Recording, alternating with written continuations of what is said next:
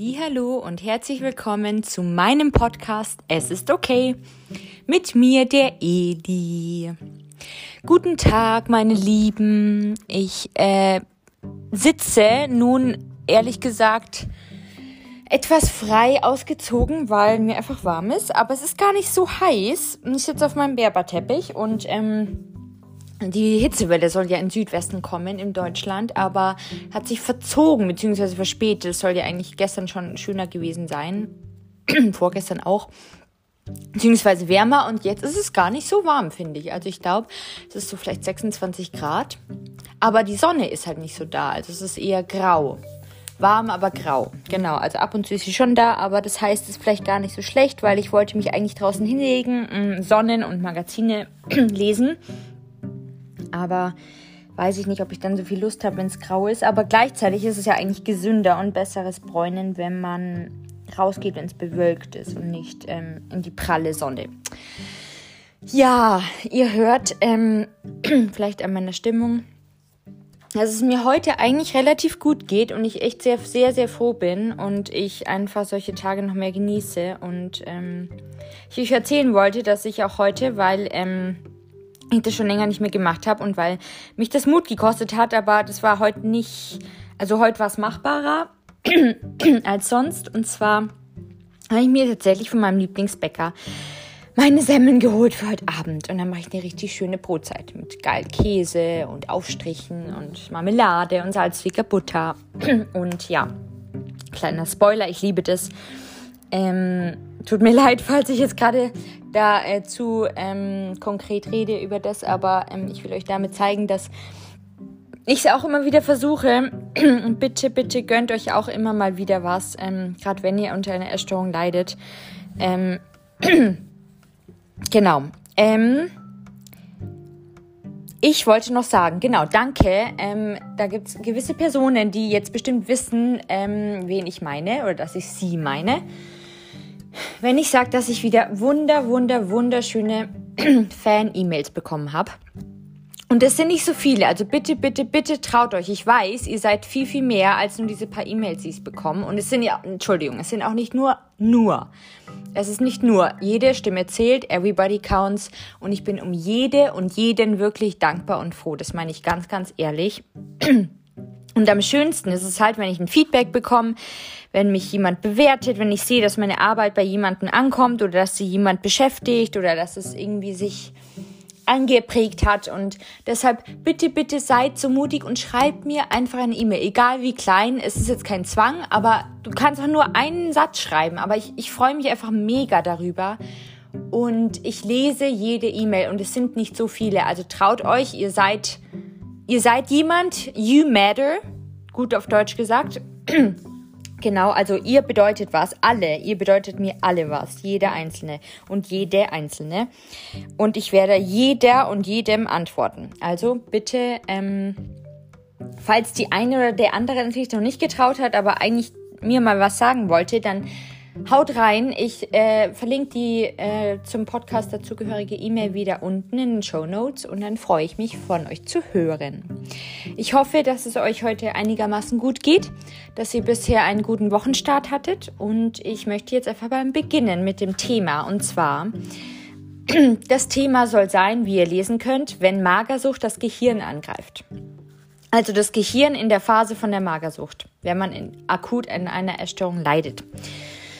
Weil dieses Thema betrifft mich aktuell und ich habe noch in meinem Podcastbuch gestern geschrieben, glaube ich zumindest relativ wahrscheinlich, Klammer zu, aber ich bin mir jetzt relativ sicher, dass es so ist, weil ich nämlich gerade vorhin von einer Ärztin kam und ich ihr das nochmal geschildert habe und sie auch meinte, das ist alles logisch und es macht Sinn und das ist höchstwahrscheinlich so, dass ähm, ich damit gerade Probleme habe, weil ich gerade so im starken Untergewicht bin. Weil, wenn ich ehrlich bin, das hat sie dann auch gefragt, das letzte Gewicht, was dort in der meiner Hausarztpraxis ähm, von mir aufgenommen worden ist, war das Gewicht vor der Klinik, bevor ich im Januar in die stationäre Behandlung gekommen bin. Das heißt Dezember 2021. Klar, ich habe mich selber noch vor der Klinik gewogen und auch immer noch leider und immer wieder. Es ist zwar nicht mehr so krass, dass ich ähm, dass ich das Gefühl habe, ich muss nicht jeden Tag wiegen, aber das ist auch, weil ich gerade in einem eigentlich sehr niedrigen Gewicht bin und meine Essstörung deshalb wenig meckert, weil sie halt schon so stark etabliert ist und weil ich jetzt wieder runtergekommen bin, beziehungsweise ich bin jetzt, ja, es, ich bin nicht stolz drauf, aber es ist so Fakt, das hat sie eben dann dadurch gesehen im Vergleichen, nachdem sie mich dann heute gefragt hat, wie viel ich wiege, und dann habe ich es ihr von heute erzählt. Ja, und ähm, das sind, äh, ich sage jetzt nichts Genaues, aber das ist ein bisschen anders und weniger als vor der Klinik. Also ich wiege jetzt leider weniger als, vor, als in der Klinik ähm, und auch vor der Klinik und das ist nicht toll, das ist gar nicht toll. Und ähm, ich weiß, dass je stärker meine Essstörung wird, desto schwieriger wird es da wieder rauszukommen, weil das wieder, wie gesagt, so ein aufrechterhaltener Teufelskreislauf ist.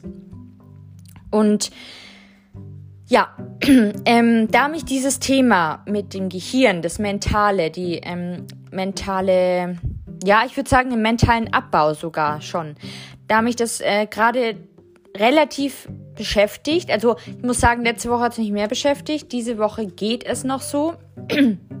Also ich hatte die letzten Tage weniger, glaube ich, dass ich Sachen vergessen habe. Aber ich hatte letzte Woche so einen Höhepunkt, da habe ich mich ausgesperrt und habe mich richtig, richtig, richtig darum geärgert und wirklich aufgeregt und gegen die Wände hier geschlagen und im Treppenhaus rumgeschrien weil ich so dumm war, weil ich einfach gesagt, ich bin so dumm, es kann doch nicht sein, dass ich hier einfach mal kopflos rausrenne und diesmal, als ich zur Wäsche runtergegangen bin, meinen Schlüssel nicht dabei hatte und ich habe es einfach wirklich nicht gemerkt.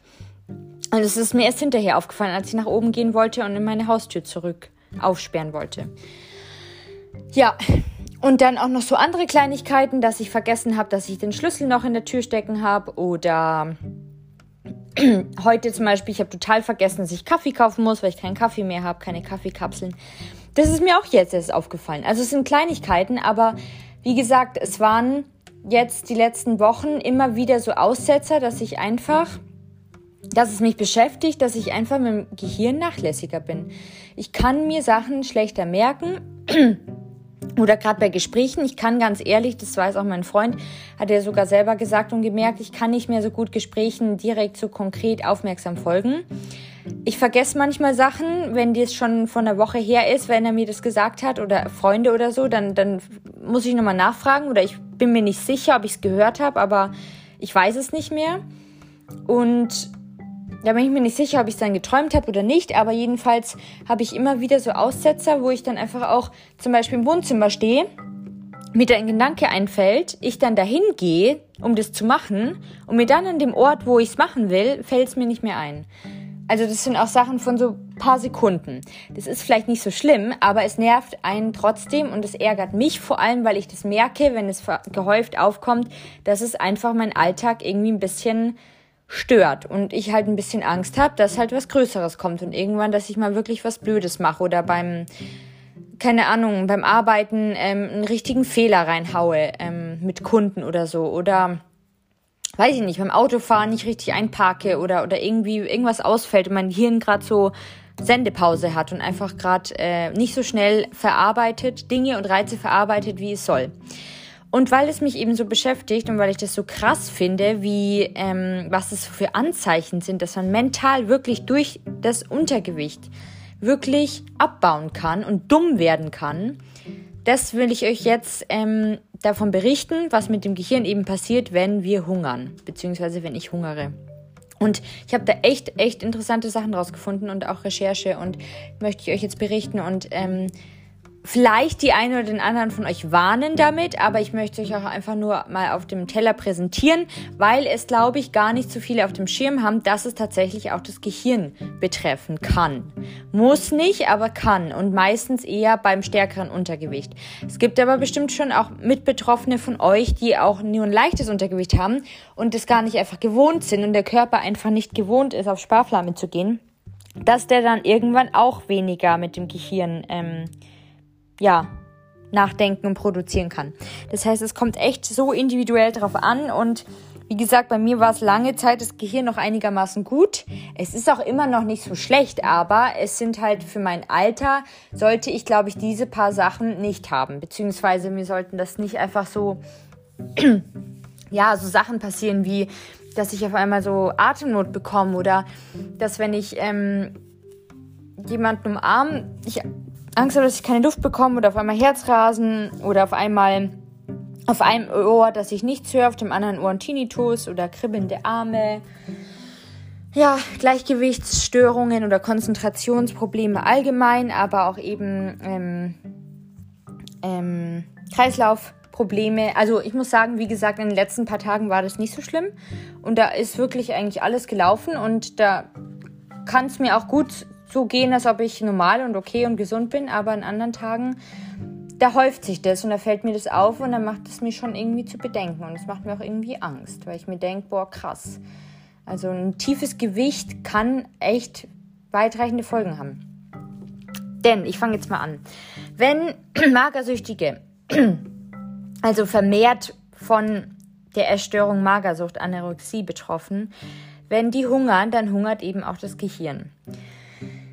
Wie ich gesagt habe, starkes Untergewicht hinterlässt eben nicht nur im Verhalten seine Spuren, sondern auch im Nervengewebe und im Denken der Betroffenen.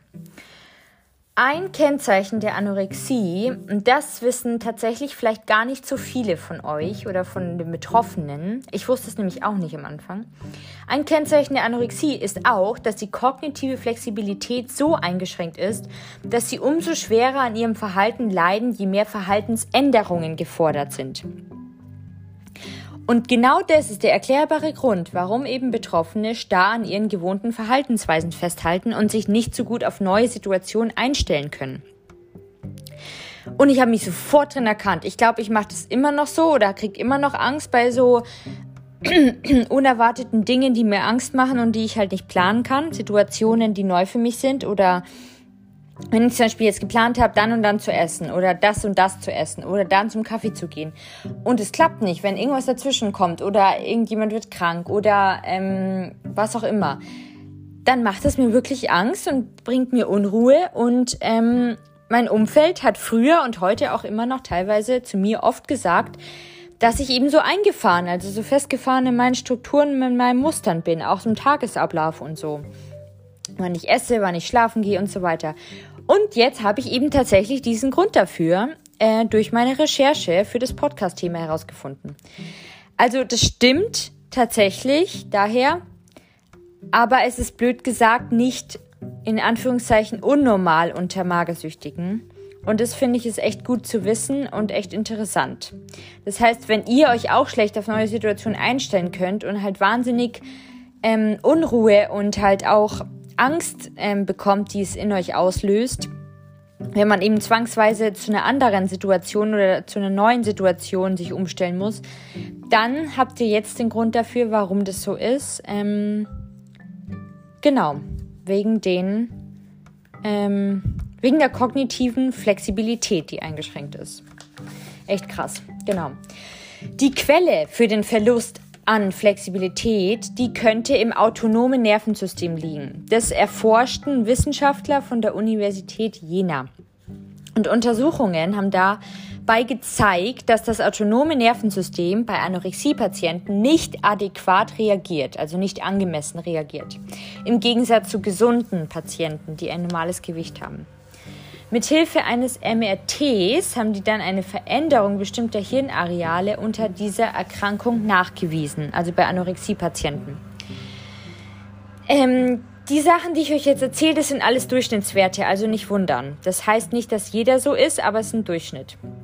Bei jedem Dritten geht die graue Substanz im Gehirn, also es gibt verschiedene Substanzen im Gehirn und die graue Substanz geht bei jedem Dritten zurück, durchschnittlich um 18 Prozent.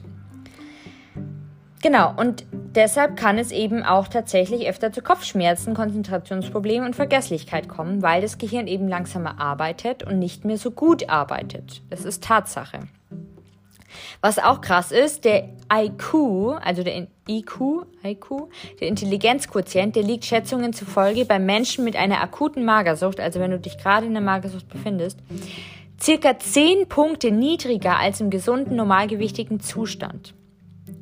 Das heißt, wenn der Körper wirklich aushungert, dann schrumpft auch das Gehirn. Also nicht nur nimmt ihr körperlich ab, sondern auch das Gehirn. Und das nennt man Hirnatrophie.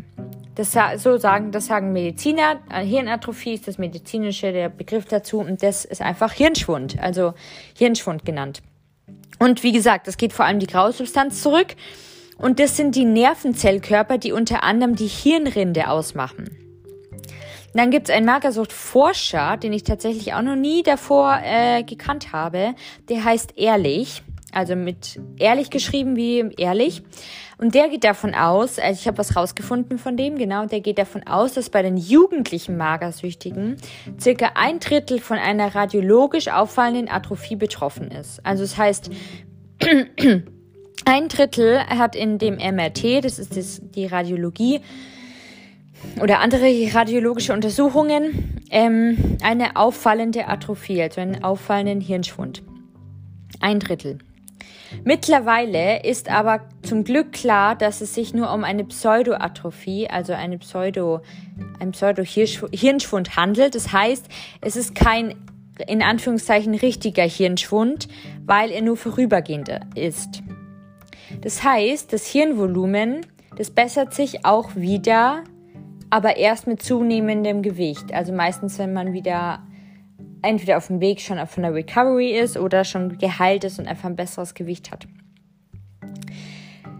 Äh, ja, eine andere Erklärung für das schrumpfende Gehirn ist, dass wegen der Mangelernährung die Proteinbiosynthese im ZEN, äh, ZNS, das ist das zentrale Nervensystem, erniedrigt ist. Das heißt, es werden nicht genügend Eiweiße hergestellt, um eben Nervenzellen fortlaufend zu reparieren oder zu regenerieren. Dann habe ich aber leider noch was anderes rausgefunden, was aber halt auch die Realität ist und deshalb will ich sie euch nicht ähm, vorwegnehmen. Selbst wenn die magersüchtige Person wieder mehr isst und sich das Gewicht normalisiert, also selbst wenn das Gehirn dann wieder besser versorgt ist und auch wieder größer wird, weil es eben größer werden kann mit zunehmendem Gewicht, also es kann sich vieles doch tatsächlich bessern und man äh, hat nicht bei allem einen bleibenden Schaden. Aber eben ähm, selbst wenn sich das Gehirn eben besser versor äh, bessert und besser versorgt ist und es größer wird, kann es leider sein, dass Schäden bleiben. Aber, ein Aber, diese Schäden, die entstehen leider vor allem oder die bleiben vor allem, wenn man die Essstörung, die Anorexie in seiner Jugend bekommen hat. Also wenn man in seinen Jugendjahren, sogar auch noch vielleicht vor der Pubertät erkrankt, also magersüchtig wird, und es ist leider bei Anorexie oft der Fall eben, wie leider auch bei mir. Und daher könnte es bei mir leider auch so sein. Und ähm, also es muss nicht sein, es kann aber sein. Und wenn das so ist, dann ist es halt häufiger bei denen, die halt schon recht früh die Anorexie bekommen haben. Ja, das heißt, ähm, der Spruch stimmt ich habe das, ich weiß nicht, wo ich das mal gelesen und gehört habe, aber man kann wirklich dumm werden von einer Essstörung, beziehungsweise erst recht, wenn man hungert bei einer Anorexie. Genau. Die Erklärung dafür finde ich sehr logisch und auch sehr gut. Und zwar, wenn eben eine Jugendliche magersüchtig ist, dann wird viel zu wenig Östrogen produziert. Und das weiß man eben von gesunden Menschen, die die Hirn, also Genau, das weiß man von gesunden Menschen, weil die Hirnentwicklung, die hängt eben sehr stark vom weiblichen Geschlechtshormon Östrogen und bei den Männern vom männlichen Geschlechtshormon Testosteron ab. Und genau diese beiden habt ihr bestimmt schon alle mal gehört. Genau diese beiden werden vor allem während der Pubertät und in der Pubertät präsent und die durchfluten nur so den Körper und deshalb ist man ja so voller Hormone und zickig und pubertär und Pickel und so weiter weil man da eben die meisten Östrogen- und Testosteronhormone bekommt. Also bei Frauen Östrogen, Männer äh, Testosteron. Das heißt, ähm, egal welches Geschlecht es ist, wenn auch der Mann in seinen Jugendjahren weniger Testosteron abbekommen hat als ein normaler Jugendlicher und dann eine Anorexie bekommen hat, dann kann es eben auch sein, dass ähm, Schäden bleiben können vom Gehirn, dass der dass das Gehirn nicht so groß wird wie ein normales Gehirn oder sich nicht wieder so zurückentwickelt. Genau. Ähm, das heißt, deshalb können sich eben bestimmte Hirnareale kaum weiterentwickeln, eben bei jugendlichen Magersüchtigen.